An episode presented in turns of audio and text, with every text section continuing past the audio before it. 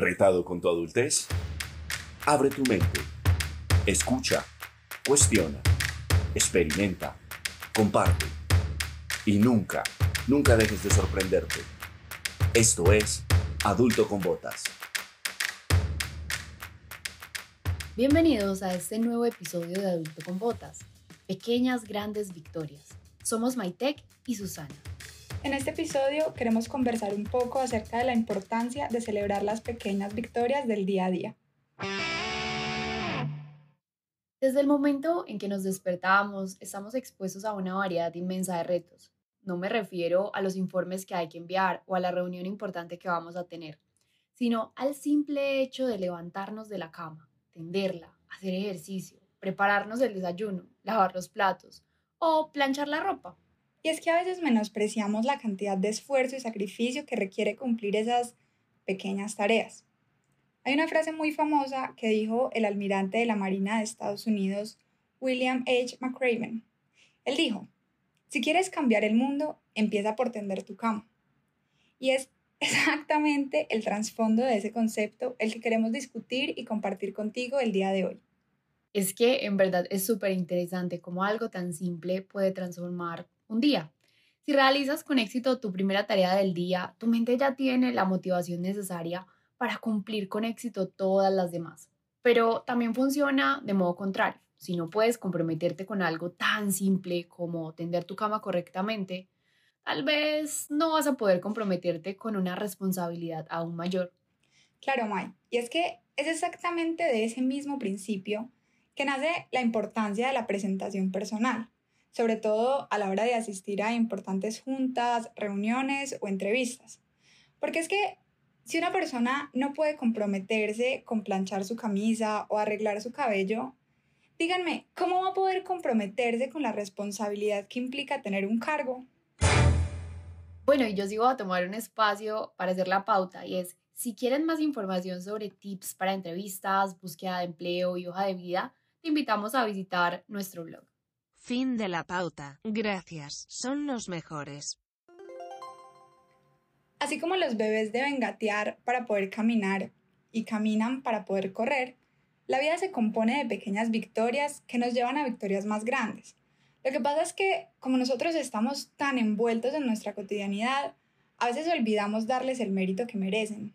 Y lo más triste de todo esto, Susi, es que sí, merecen ese mérito y reconocimiento a veces olvidamos lo difícil que es comenzar a generar hábitos o incluso transformar los viejos. Para esta etapa de nuestra vida hay muchas cosas de nuestro día a día que son simplemente costumbre, pero pocas veces nos tomamos el tiempo de recordar todo lo que implicó volverlas efectivamente eso, una costumbre. Claro, digamos, no sé, por ejemplo, que nos bañamos todos los días a las seis y media de la mañana porque tenemos que ir a trabajar o a clase. Para nosotros es algo normal, es algo que hacemos todos los días. Pero, ¿tú te acuerdas la primera vez que tuviste que levantarte y bañarte a esa hora? ¿Recuerdas lo mucho que te costó levantarte de tu cama y todo el sueño que te invadía a esa hora? Y no dejemos a un lado que, o sea, yo por ejemplo para el colegio me levantaba a las 5 de la mañana, o sea, a 6 y media yo ya tenía que estar lista. Pues son precisamente esos sentimientos los que necesitas revivir cada que completas una acción. La constancia y perseverancia te han llevado a que ya no represente un mayor esfuerzo. Y esa es la razón por la cual debes sentirte tan orgulloso. Si celebramos nuestras pequeñas victorias con el mismo orgullo y felicidad que celebramos las grandes, yo te aseguro que nuestra vida cambiaría de perspectiva. Tendríamos muchísima más motivación para hacer las cosas y sobre todo, que es algo muy importante, incrementaríamos la confianza en nosotros mismos y nuestra autoestima. Sí, es que en verdad el tema de confianza en uno mismo es clave. Yo, por ejemplo, soy súper fan de la gente que cocina y postea sus recetas o sus platos en redes sociales. O, por ejemplo, de la gente que sale a hacer ejercicio y comparte sus resultados. Porque es de esto de lo que se trata todo, de celebrar las pequeñas victorias.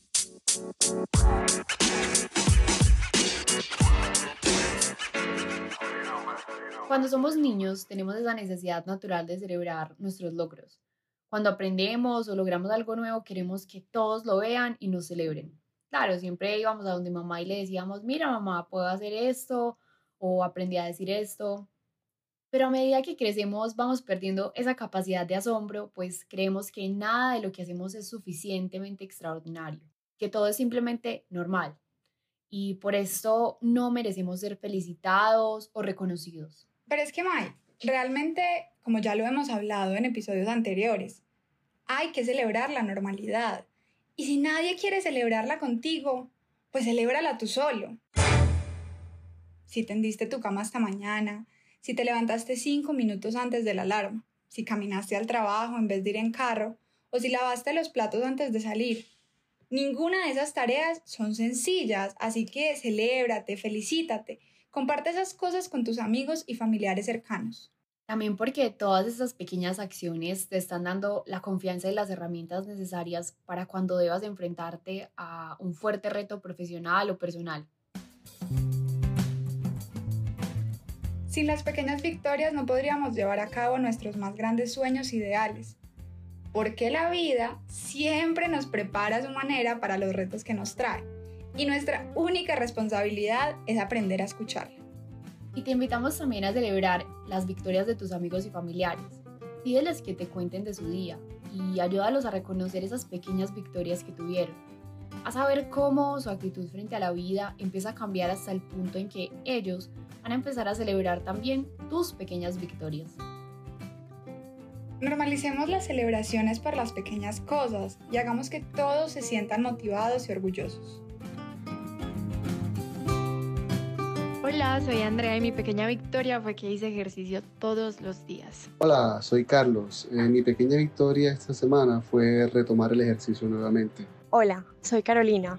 Mi pequeña victoria esta semana fue aprender a coser crochet. Soy Juan Pablo. Mi pequeña victoria fue mantenerme tranquilo en una reunión donde habían bastantes temas con los que no estaba de acuerdo. Hola, soy Juliana y mi pequeña victoria esta semana es estar un paso más cerca de la maestría de mis sueños. Hola, soy Sebastián. Pequeña victoria esta semana fue lograr instalar un gabinete en el baño que venía posponiendo desde hace algunos días. Hola, soy Sarita. Mi pequeña victoria fue meditar en la mañana. Hola, soy Mateo. Mi pequeña victoria fue haber entendido que no hay necesidad de tener siempre la razón.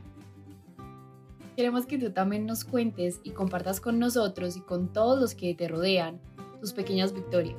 Menciónanos en Instagram, Facebook o Twitter.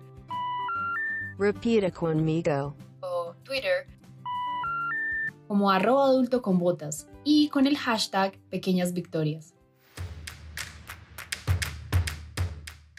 Pongámonos las botas y demos un pequeño paso a la vez.